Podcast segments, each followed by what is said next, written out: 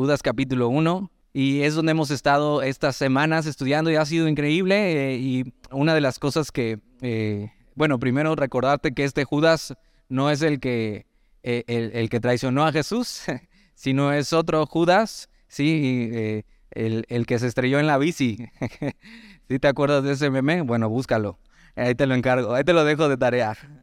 Y, simplemente eso, es, este Judas se identifica como hermano de Jacobo, y, no solamente eso, sino medio hermano de Jesús. Y algo de las cosas más increíbles es que cuando Él se presenta, dice que Él es siervo, o sea, esclavo de Jesucristo. Y Jesucristo era su hermano, su medio hermano. Ahora, eh, eh, no sé, a ti te, te, encantaría decirte y presentarte así. Hola, soy Daniel, esclavo de mi hermano. y dices, bueno, sí, mi hermano, si es mayor, me traía de esclavo y me mandaba a la tienda y eso. Pero no, no, no, ve, hasta su familia llegó a darse cuenta, él es, él es el Mesías.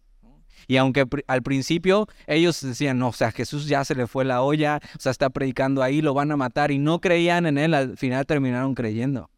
Y, y Judas escribe esto, y dice eso, Judas, siervo de Jesucristo y hermano de Jacobo, y es su presentación, y este es este Judas. Ahora, en la primera parte de, de, esta carta, vemos cuál es el deseo de escribir estas cosas.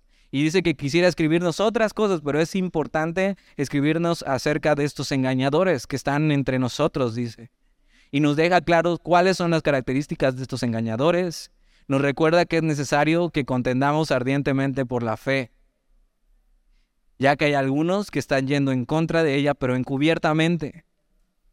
Vimos qué no debemos hacer, y si te acuerdas, vimos varios ejemplos del Antiguo Testamento. Vimos que no debemos ser como los que no creyeron en el desierto y se los tragó en la tierra. Vimos que no debemos de ser como los ángeles que no guardaron su dignidad. Vimos que no debemos de ser como los de Sodoma y Gomorra. No solo eso, sino vimos que no deberíamos tomar el camino de Caín. Vimos que no deberíamos caer en el error de Balaam. Y vimos que no deberíamos ser de los de la contradicción de Coré. Nos da las características de estos falsos maestros lo que está haciendo con su vida, cuáles son sus intenciones. Y, eso es muy importante porque nos dice todo esto no solamente para que los identifiquemos, sino para que veamos en nosotros mismos si hay, si hay rastro de esto. Y estemos atentos en nuestra vida. Ahora, a veces eh, el cristianismo se ve como esto. Si, si conoces a alguien que, eh, que ha sido librado de, de cáncer, eh, tú sabes que ellos tienen que después de que son declarados sanos, tienen que estarse checando periódicamente para ver si eso no ha regresado. Bueno, a veces el cristianismo se ve así. Nosotros hemos sido salvados y sanados del pecado, pero constantemente tenemos que estar siendo revisados a través de su palabra para ver si hay algo de eso en nosotros. ¿Para qué? Para poder ir al médico de médicos y, que Él nos limpie y que Él nos sane.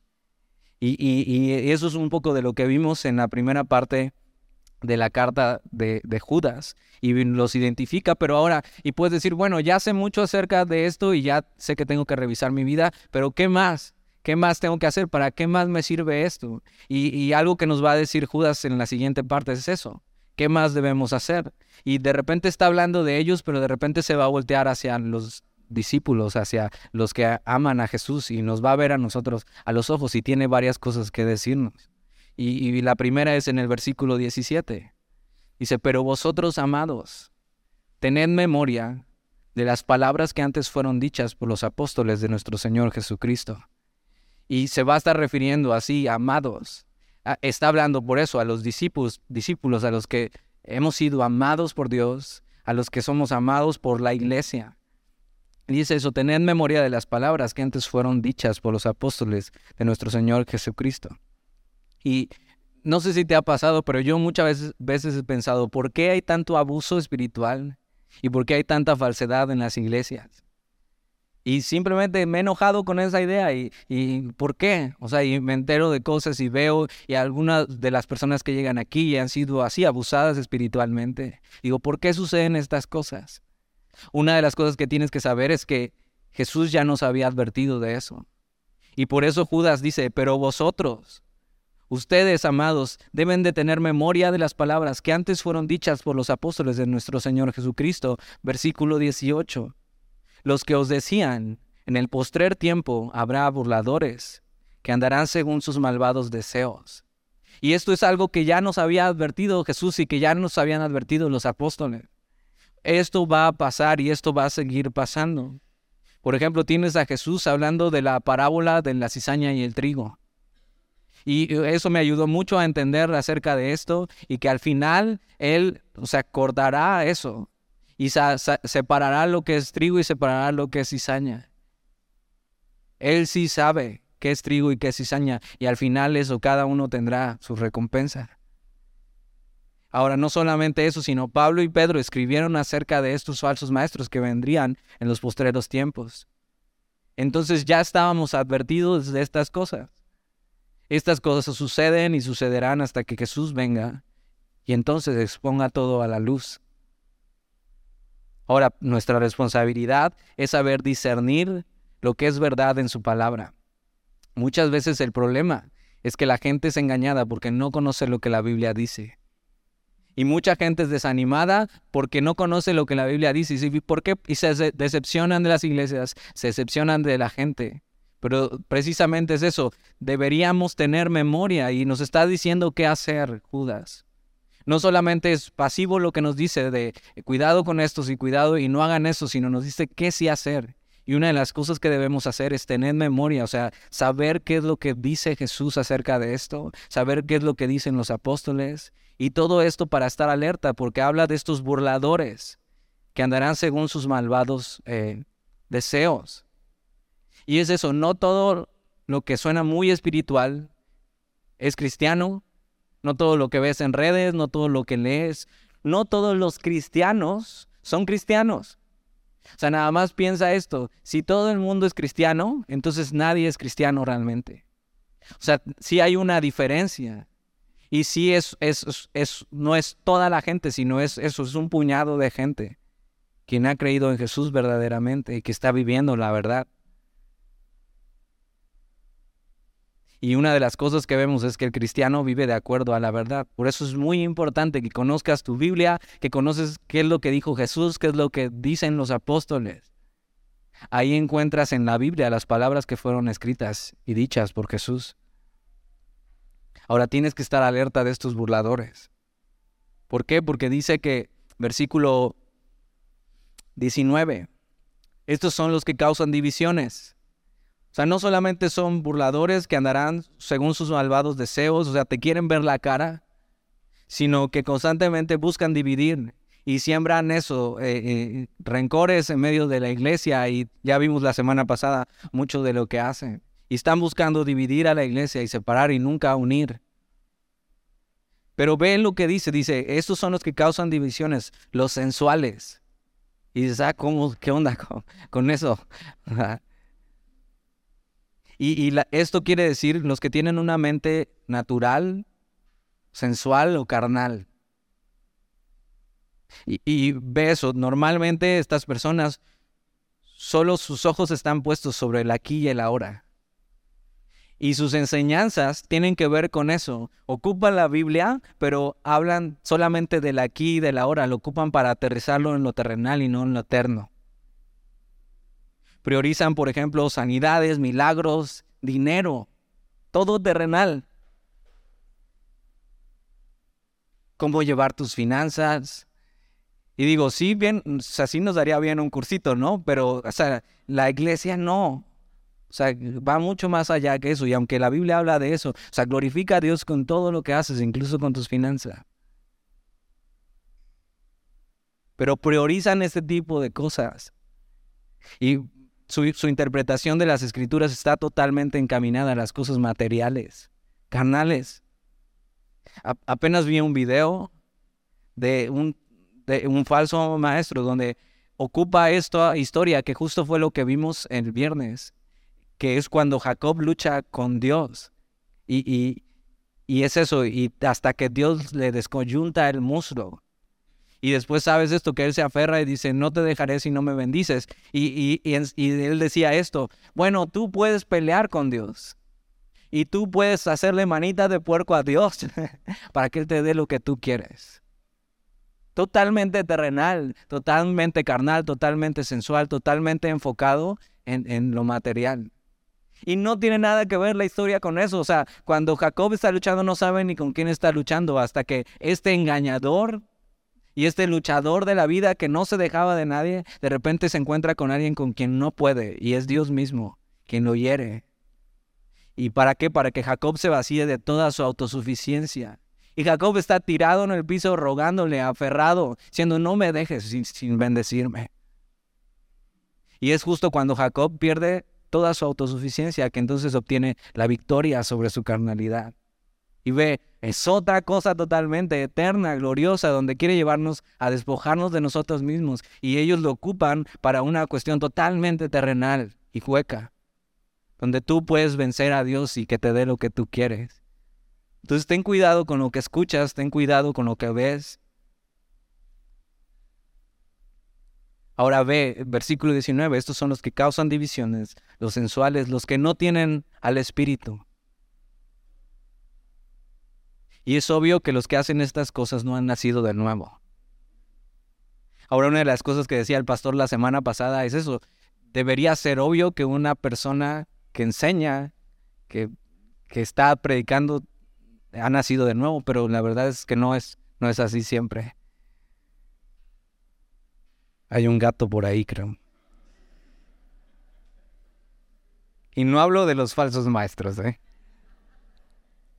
De hecho, vamos a ver precisamente de eso, que qué hacer con ellos y cómo luchar ardientemente con la fe, porque alguien podría pensar, ok, entonces ¿qué hago con ellos? Los, los identifico y, empezamos una cacería contra ellos, pegamos los, en, en, los postes las fotos y decimos, este es un falso maestro, los exhibimos, nos peleamos con ellos en Facebook, ¿qué hacemos?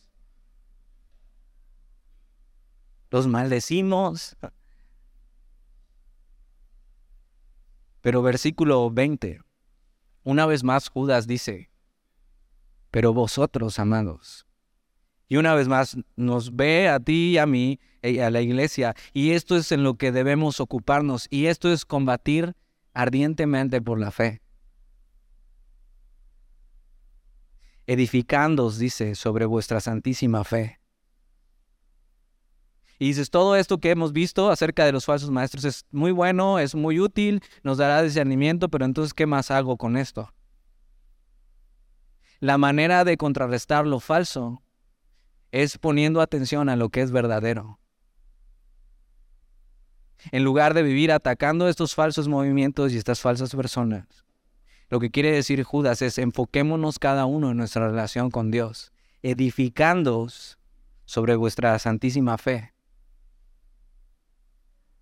¿Por qué? Porque la verdad brilla por sí sola. Solo debemos mostrarla. Y, si edificarnos es esto, el cimiento es Jesús. Es la piedra angular, Él es la roca. Y el cimiento está bien puesto y ha sido puesto, pero es necesario seguir construyendo hacia arriba con la seguridad de que esto no se va a caer porque estamos sobre la piedra angular.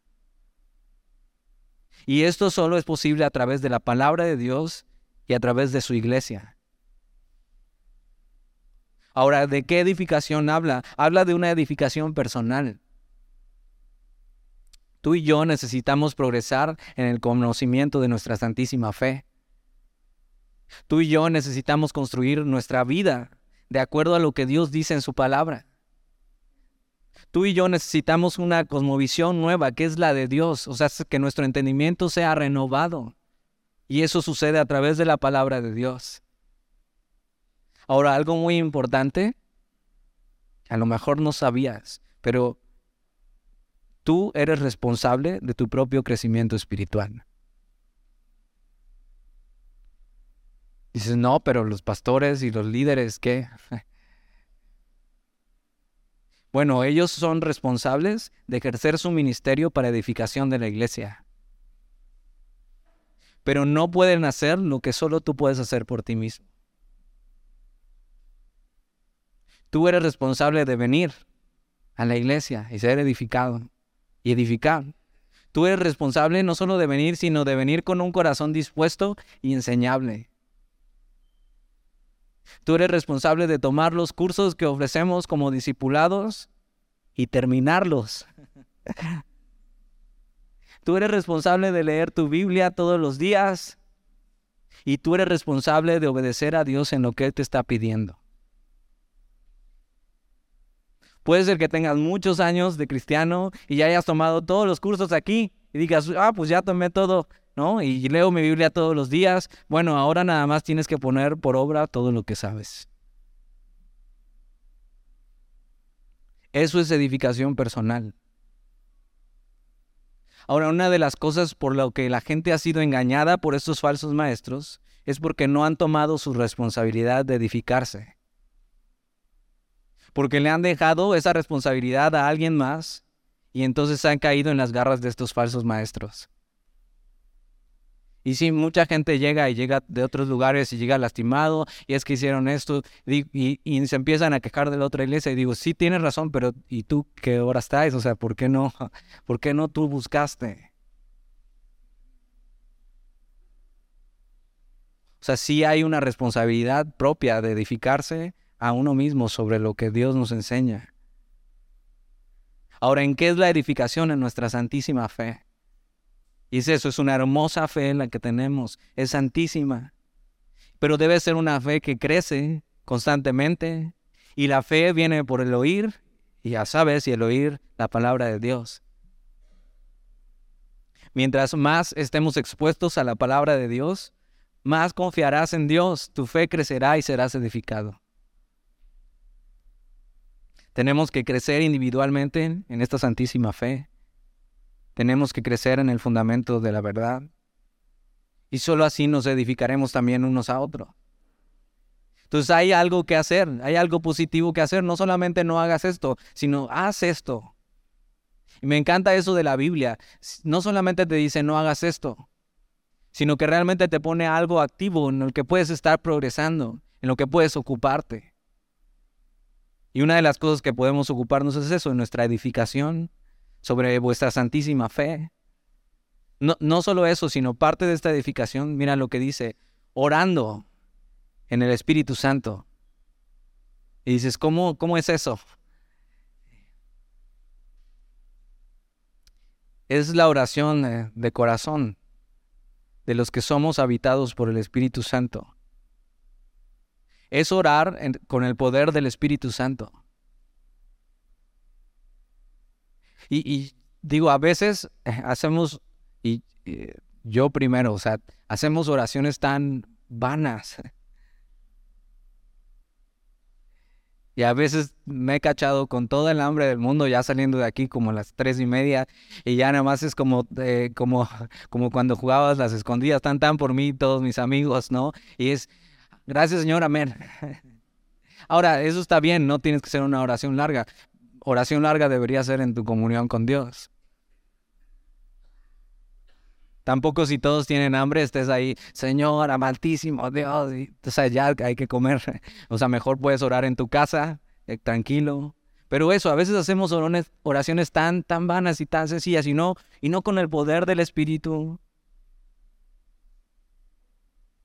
La oración es una de las maneras de combatir ardientemente por la fe y de mantenernos en victoria en nuestra vida espiritual. Y el Espíritu Santo puede ayudarnos a orar según como conviene.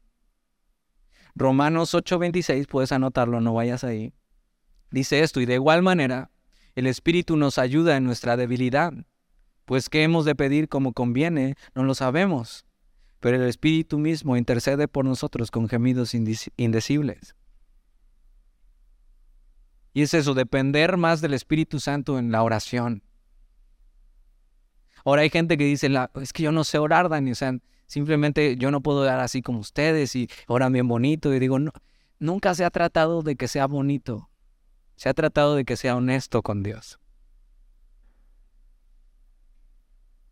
Calvino decía esto, nadie puede orar como es debido sin tener al Espíritu Santo como su guía. Entonces, si eres de estas personas que dicen, es que yo no sé orar y no sé, nada más te preguntaría, ¿tienes al Espíritu Santo? ¿Sí? Pues ya tienes todo lo que necesitas para orar a Dios. Entonces tenemos eso, edificándonos en vuestra santísima fe, orando en el Espíritu Santo. Versículo 21, conservaos en el amor de Dios. Y eso conservar es guardarse en el amor de Dios. Y, no es como conservarte en el amor de Dios como si tú pudieras con eso salvarte a ti mismo o mantenerte salvo, porque ya hemos sido salvados. Pero es que nunca debemos olvidar el amor de Dios en nuestra vida. Nunca debemos olvidar cuánto nos ha amado, porque eso nutre el alma y nos mantiene en comunión con Él. Nada puede separarte de su amor, pero puede ser que tú te alejes de su amor y que nos estemos negando a los beneficios del amor de Dios en nuestra vida. ¿Cómo? Haciendo lo que no deberíamos hacer, huyendo de su voluntad. Y a veces nada más es eso, mantenernos ahí, mantenernos cerca de Él, siempre recordando que fue su amor que nos salvó. Y entonces la vida cristiana se vuelve una respuesta a ese gran amor. Es mantener en armonía, mantenerme en armonía con el amor de Dios. Eso es. Juan 15, del 9 al 10, no vayas ahí, yo te lo leo. Dice, como el Padre me ha amado, así también yo os he amado. Permaneced en mi amor, dice. Si guardareis mis mandamientos, permaneces en mi amor así como yo he guardado los mandamientos de mi Padre y permanezco en su amor. Y esta es la manera en que podemos permanecer y guardarnos en su amor. Entonces tienes edificando sobre vuestra santísima fe, orando en el Espíritu Santo, conservados en el amor de Dios. Y uno más dice, esperando la misericordia de nuestro Señor Jesucristo para vida eterna. ¿Qué estás esperando hoy?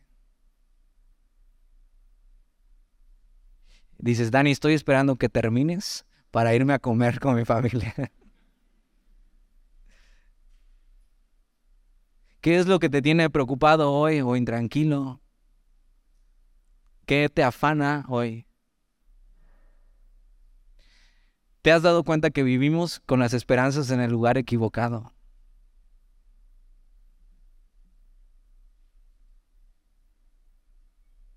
Y a veces estamos esperando algo, no, ya cuando tenga esto y ya cuando logre esta meta y ya cuando tenga otra cosa y llegue aquí y, llegas ahí no era lo que esperabas.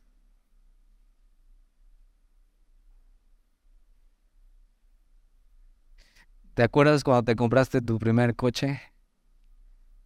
Dices, no, no me he comprado mi primer coche, Dani. Bueno, pues échale ganas. Piensa, si lo compraste de agencia, lo sacaste nuevecito y todo estaba en su lugar. Pero ¿te acuerdas cuando le pasó el primer rayón?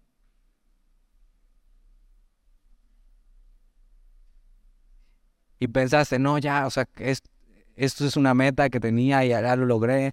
Y, y lo tienes y, y ya ni lo quieres lavar. El mío me lo lavó la lluvia ayer en la noche.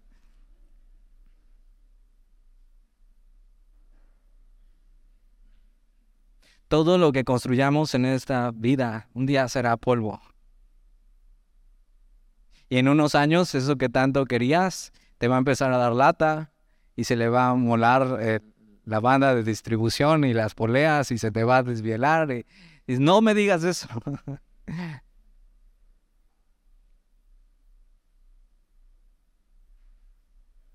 Pero lo único de valor eterno que tenemos es su promesa de que Él regresará por nosotros. Y parte de, esta vida cristiana es súper importante vivir esperando ese día. Los discípulos del primer siglo vivían así, esperando ese día. Ellos pensaban y estaban convencidos de que Jesús iba a venir en su época. Y vivieron así tanto que había una leyenda urbana de que el, día que muriera el último discípulo, o sea, Juan, que era el único que quedaba, ese día iba a venir Jesús. O sea, eso, Jesús no lo dijo, pero ellos pensaban. Y era un, razonamiento un poco lógico. Dices, ok, se acaba esto y ya viene. Entonces cada vez que Juan enfermaba, todos se alegraban. Porque estaban esperando. O sea, su esperanza estaba ahí en ese día.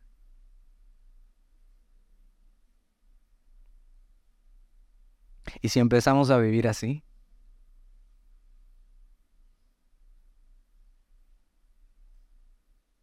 Ahora, no solo en tu peor día, porque sí, a mí me ha pasado. Hay días que, o sea, que digo, Señor, o sea, ya llévame, ya, ya no quiero más, o sea, ya ven por nosotros. Sino hasta en tu mejor día. Dices, menos del día de mi boda, Dani, porque no me he casado todavía. Quiero pasar eso. Pero piensa en esto. El día que Él venga por nosotros será mejor que tu mejor día aquí en la tierra. Y el rapto será la evidencia consumadora de su misericordia. Por eso dice, esperando la misericordia de nuestro Señor Jesucristo para vida eterna. Y piensa eso, una vida que nunca terminará en la presencia de nuestro Señor. Totalmente restaurados. No hay nada más importante para el cristiano que esta esperanza que tenemos en Cristo. Esa debería ser nuestra gasolina, lo que da perspectiva a toda nuestra vida. Ahora sí está bien, haz tus planes, haz tus planes de irte a comer a ratito, haz tus planes de trabajo, haz tus planes de vida, está bien. Pero sabiendo eso, que, que estás esperando que Dios puede interrumpir cualquier plan en tu vida para venir por nosotros.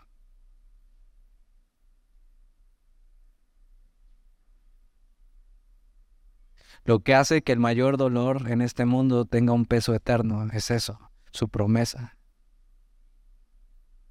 Es lo que da sentido.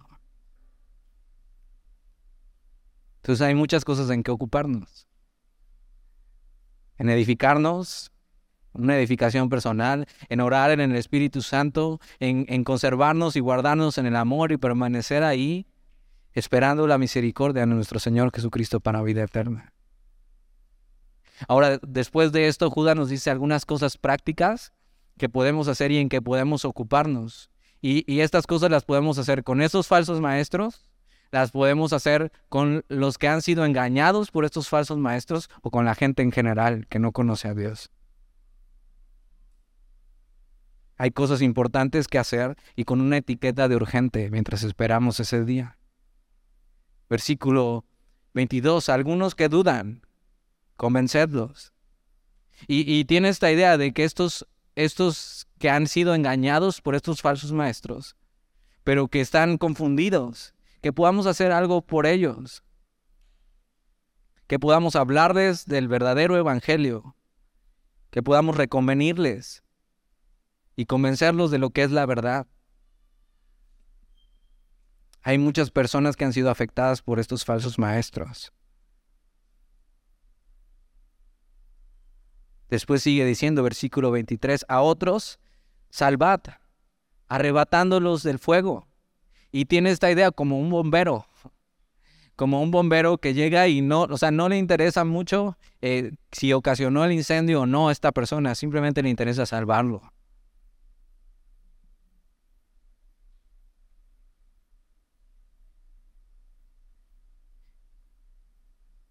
Ahora, ¿cómo podríamos hacer esto? A veces es solo orando por ellos, que se arrepientan.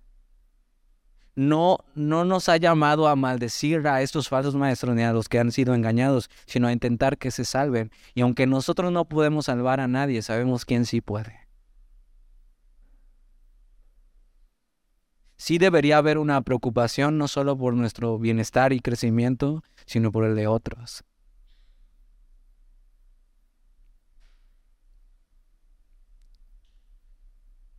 La mejor manera de defender el Evangelio es mostrando lo que Jesús mostraba.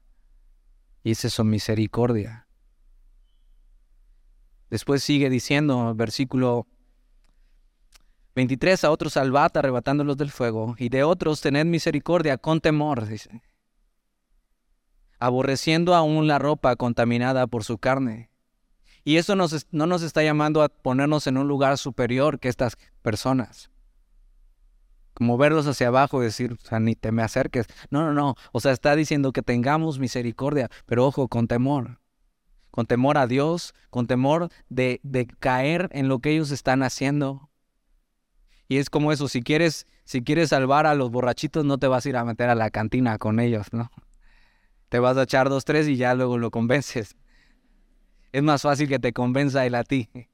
Entonces, con ese temor y sí con esa separación.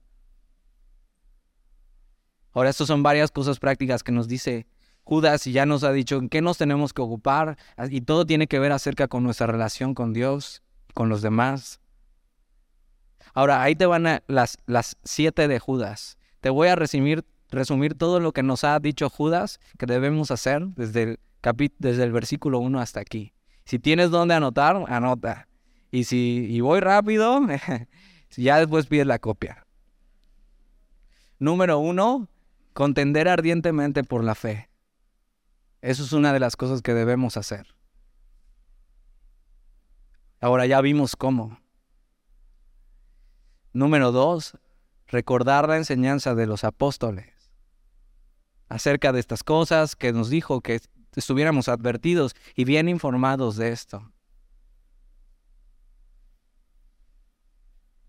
Número tres, corre edificarse mutuamente en la fe, edificarse individualmente y edificar a otros en la santísima fe.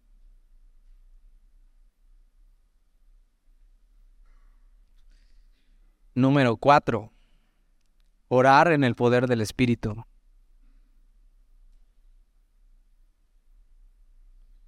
Número cinco, permanecer en, en el amor de Dios.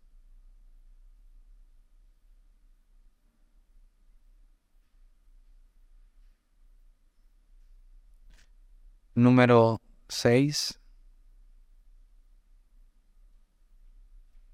Esperar la misericordia de nuestro Señor Jesús para vida eterna. O esperar a Jesús, lo resume más rápido. Y número 7, que es las cosas que acabamos de ver, tener misericordia de otros.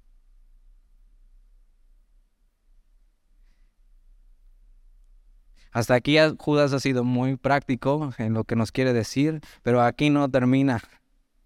Y, y, después de esto puede pasar dos cosas.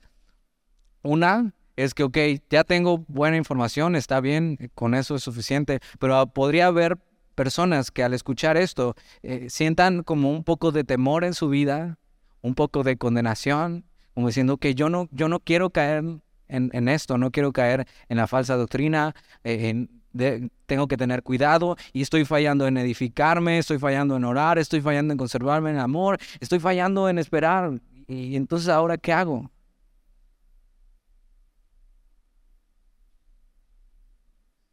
Y por eso Judas escribe en el versículo 24 y quiere poner nuestra mirada mucho más arriba que en estos falsos maestros y en estas cosas que están pasando. Y mira quién quiere poner nuestra mirada. Dice, y aquel que es poderoso para guardarnos sin caída. Y nos lleva a ver aquel que es poderoso, aquel en el que podemos tener victoria en nuestra vida, aquel en el que cantábamos, el que está sentado en el trono.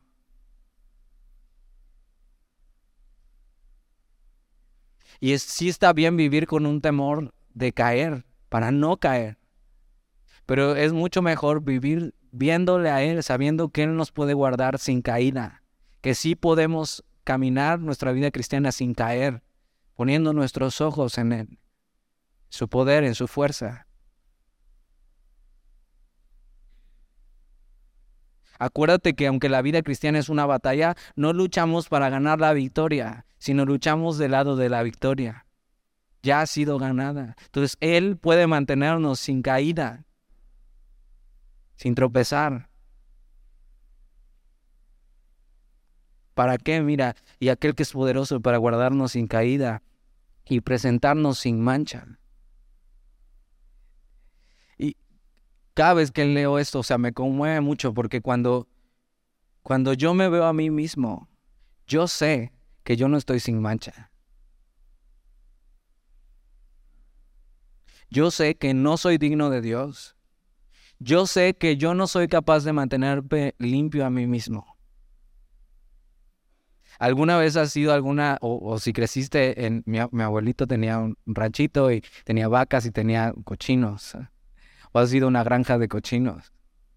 O sea, por aquí los están lavando con la manguera y una vez que terminan, al lodo otra vez. Y muchas veces así nos vemos. Y nosotros no podemos mantenernos limpios a nosotros mismos, pero Él sí es capaz. Y Él ha prometido presentarnos sin mancha delante de Dios. Y si Él es capaz, yo no quiero separarme de Él. Y si nos mantenemos debajo de Él, no caeremos jamás.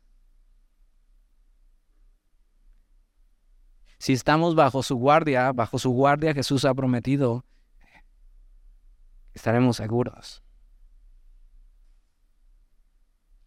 Ahora, el día que yo esté delante de Él, sé que no será por mis propios méritos, sino por su gracia y misericordia. Y Él lo hará con gozo. Con alegría me presentará delante de su Padre. Porque Él por el gozo puesto delante de él sufrió la cruz.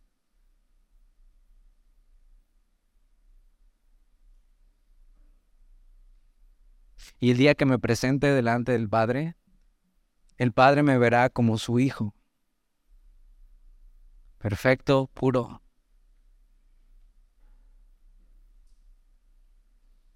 Ahora nosotros también tendremos gran alegría ese día.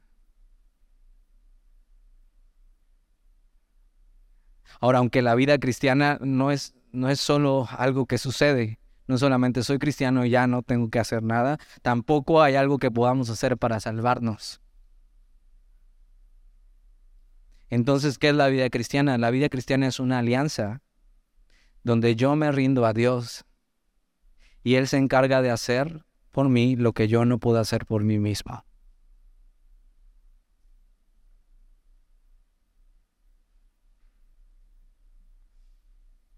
Versículo 24, y aquel que es poderoso para guardarnos sin caída y presentarnos sin mancha delante de su gloria con gran alegría. Y lo que hace Judas es después de todo esto, y después eh, quiere poner nuestras mentes en el trono. Y hay una explosión de alegría, nada más de recordar que Él, que él ha prometido guardarnos sin caída y, y presentarnos sin mancha. Y eso es lo que la Biblia llama una doxología que es una expresión, o sea, explosión de alabanza, o sea, es algo que no cabía en tu pecho y lo sacas. Ahora, no son simples palabras, ¿eh? no, no es como, que nada más busco en el diccionario las palabras más rimbombantes ¿eh? y, que suenen así muy sorprendentes. Porque a veces hay gente así que no sabe ni lo que significan pero le gusta hablar de esa manera y no está haciendo esto Judas, o sea, realmente sabe lo que está diciendo y no encuentra mayor adjetivo calificativo para Dios que este. Su corazón se desborda de alabanza y de adoración. Para poner nuestros ojos en el lugar correcto, nos lleva al trono, a ese lugar de victoria donde todos los redimidos de todas las eras, donde todos los ángeles a una sola voz cantaremos. Versículo 26. Al único y sabio Dios, nuestro Salvador. El único Dios, en su sabiduría Él nos ha llamado, Él nos ha salvado. A ese Dios Dice, sea gloria y majestad, imperio y potencia. Ahora, ¿qué son estas cosas? Son atributos de Dios. Gloria es eso, honra, reconocimiento, prioridad. Majestad es dignidad, grandeza, lo más alto. Imperio es poder, fortaleza, fuerza, potencia es autoridad que Él puede hacer lo que quiere, que Él es quien gobierna, que Él es soberano. Ahora, todas estas cosas ya le pertenecen a Dios. No es que cuando las cantamos o las decimos o las oramos, le estamos dando más a Dios de eso. No, no, ya todo eso le pertenece. Ya le pertenece la gloria, la majestad, el imperio, la potencia. No podemos agregar más porque ya, ya todo es de Él.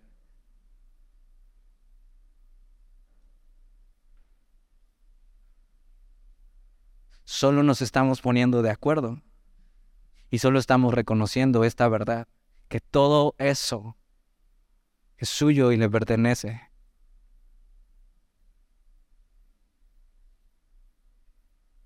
Solo reconocemos lo que ya es una realidad. Que Dios es el mismo. Y que esto es lo que haremos por la eternidad, porque sigue diciendo al único y sabio Dios, nuestro Salvador, sea gloria y majestad, imperio y potencia, ahora y por todos los siglos, los pasados siglos. A Él sea la gloria y los por venir hasta la eternidad.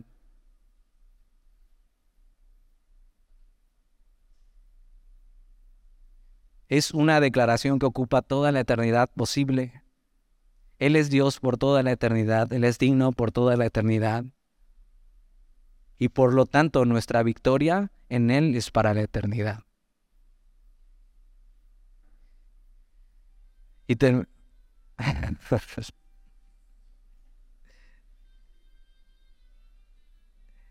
Al único y sabio Dios nuestro Salvador sea gloria y majestad, imperio y potencia, ahora y por todos los siglos. Amén. Ahora, este no es un amén de iglesia. De esos, ¿de cuántos dicen amén? O sea, y ya no sabes ni qué dijo, pero nada más hay que decir amén. O sea, es, esto es, o sea, al único y sabio Dios, nuestro Salvador, sea gloria y majestad, imperio y potencia, ahora y por todos los siglos. Amén. O sea, así sea. Así sea, Señor. Ahora hay mucho engaño y falsedad en este mundo. Pero lo que nos deja claro y a donde nos lleva Judas es a poner nuestros ojos en, en quien es más grande que todo esto. Y nos lleva a ver a quién hemos creído y en quién debemos seguir confiando en tiempos difíciles. Nos lleva a ver quién es Dios y nos deja ahí en el trono. Y así debemos vivir tú y yo. Oramos. Señor, y te damos gracias por tu palabra y por, por todo lo que hemos aprendido durante este, este libro. Y termina de la manera más gloriosa que podríamos imaginar. No poniendo nuestros ojos sobre estos falsos maestros, no poniendo nuestros ojos sobre lo terrenal, sino poniendo nuestros ojos en ti. animándonos a hacer las cosas que debemos hacer, que es ocuparnos de nuestra edificación personal, y eso es combatir ardientemente por la fe, orando en el Espíritu, conservándonos en tu amor y esperando el día que tú regreses por nosotros. Llevando nuestros ojos hasta el trono, donde está el que nos guardará sin caída y sin mancha, nos presentará delante de su gloria con gran alegría, al único y sabio Dios.